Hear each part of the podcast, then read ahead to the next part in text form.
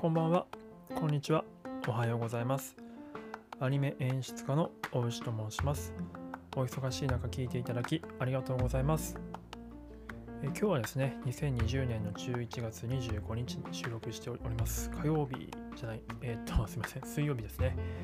はい、えーで、僕はですね、普段先ほど申し上げたように、アニメの演出として実際にアニメの制作に携わってまして、まあ、いろんなアニメをれまで作ってきたんですが、まあ、そういった目線でですねこの番組ではいろいろと、まあ、アニメ関連の話ですとか、まあ、演出の話ですとか、ま、アニメの時事ネタとかそういったところを話していきたいなと思っているんですけれども今日の話はですねえっと「鬼滅の刃」の話をしようと思います。まあ、劇場版の話もしたいところではあるんですけれどもちょっとこの間ノート記事を書いててあこれちょっともしかしたら演出っていうのに説明するのにすごくいいかもしれないと思ったネタがあってですねそれを今書いてるんですけどその話をですね先にちょっと音声収録でなんかお話できたらなと思ってやろうと思います。でテーマとしては「鬼滅の刃」を使って鬼滅の刃の柱ですね柱の人たちが登場するシーンが21話のラストと22話の冒頭であるんですけれども、柱の登場シーンの違いで見る、まあ、違いから分かる、まあ演出とはどういうものかみたいな話をしたいと思います。まあこれをもし、うん、と聞いていただければなんか演出がどの演出がどういうものかっていうのと,、うんとまあ結構細かいところに気遣ってんなっていうのと意外とこれを気にするかしないかで実は見た側の印象って変わるよねっていうのを分かっていただけるんじゃないかなと思うんですよね。なのでもしかしたらなんか新しいアニメの見方とかが分かるじゃあの新しい視点とかが得られるんじゃないかなというふうに思ったりもしております。はい。ちょっともったいぶっちゃいましたけども、まあ、早速話していきたいんですが、うんと、鬼滅の刃ご覧になった方しかわからないかもしれないですけども、えー、とこれ聞いた後にちょっと見ていただきたいんですが「鬼滅の刃」の21話、えーと「対立違反」っていうタイトルですね。で22話の、えーと「親方様」っていうタイトルのその2つの話数のことなんですけど先ほど言ったように21話のラストですね。に、えーとまあ、柱っていうですね、まあ、新選組いうところの何番隊組長みたいな、まあ、要はめちゃくちゃ強い人たちが最強クラスの剣士たちが出てくるんですけど初登場するんですね。でそこで使われているカットとほぼほぼ同じ構図全く同じ構図の、えー、とカットがですね、えー次の話数の第22話の「親方様」っていう話数の冒頭の方で使われてるんですけどこれ、まあ、先ほどあえて全く同じ構図って言ったんですけど実は微妙に違うんですねこの微妙な違いっていうのをなんで微妙に違えてあの変えてるのかっていう話をしたいと思います。あのどんなカットかっていうと、とまあ、煉獄さんを中心に、まあ、忍とか姫島とか時友一郎とか、まあ、宇髄天元とか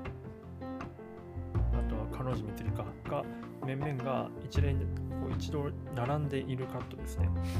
でちょっと煽ってるカットなんですけどその絵のことを話します。えーとまあ、なんで微妙に変えているかっていう話なんですけれども全く同じなんですよ全く同じほぼほぼ全く同じなので使い回した方が明らかにその手間がなくなりますし、まあ、その作業発注する料金も減るじゃないですかだから別に変えなくてもいいんじゃないかなと思うんですけどあえてあえて変えてるんですよでここにまあ演出の妙というかこだわりがあるなと思うのはなんで変えたかっていうと、ちょっともたいぶっちゃってますけど、うんと、そこには、うんと、カットに求められる条件が違うので書き換えてるんですね。で、カットに求められる条件って何かっていうと、21話のラストの方ではですね、まあ、ちょっと前後のシーンを軽く説明すると、まあ、炭治郎という主人公のキャラクターが、すごくその前の方でですね、めちゃくちゃ激しい戦いをして気を失って、で、えー、と連れてこられてです親方様のところに連れてこられてで気を失った状態でその連れてこられた人に起きろって言って起こされて起こ起きた直後にですね寝そべった状態で見上げて目を開けた瞬間に映っているのが柱たち。そのずらっと並んだ柱たちっていうシーンなんです。で一方、うん、と22話の冒頭の方は一旦まあその柱たちを写した後で各柱たちのですねえっ、ー、と極端なアップ、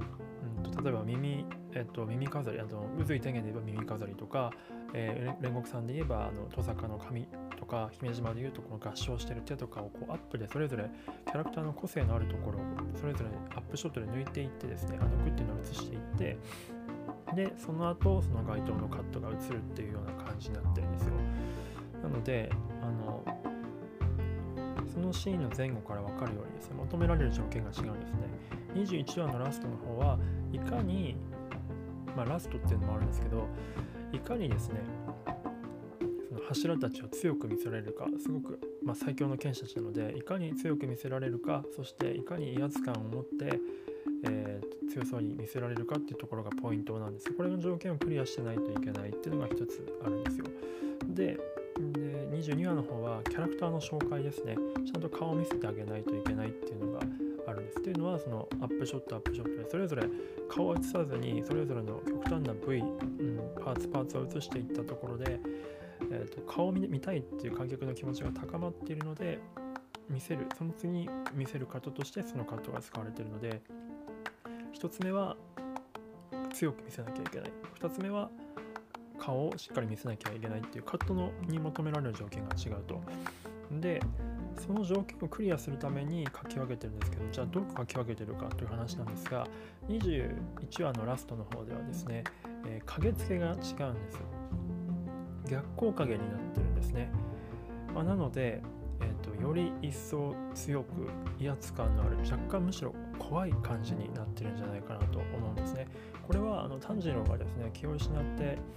と、倒れてたところからパッと目を覚めた直後に見ているからっていうのもあってですね、まあ、炭治郎の多少主観もあるんでしょうけどもやっぱりこう怖いじゃないですか。起きた瞬間めちゃくちゃなんか強そうな人たちにこう見下ろされてると。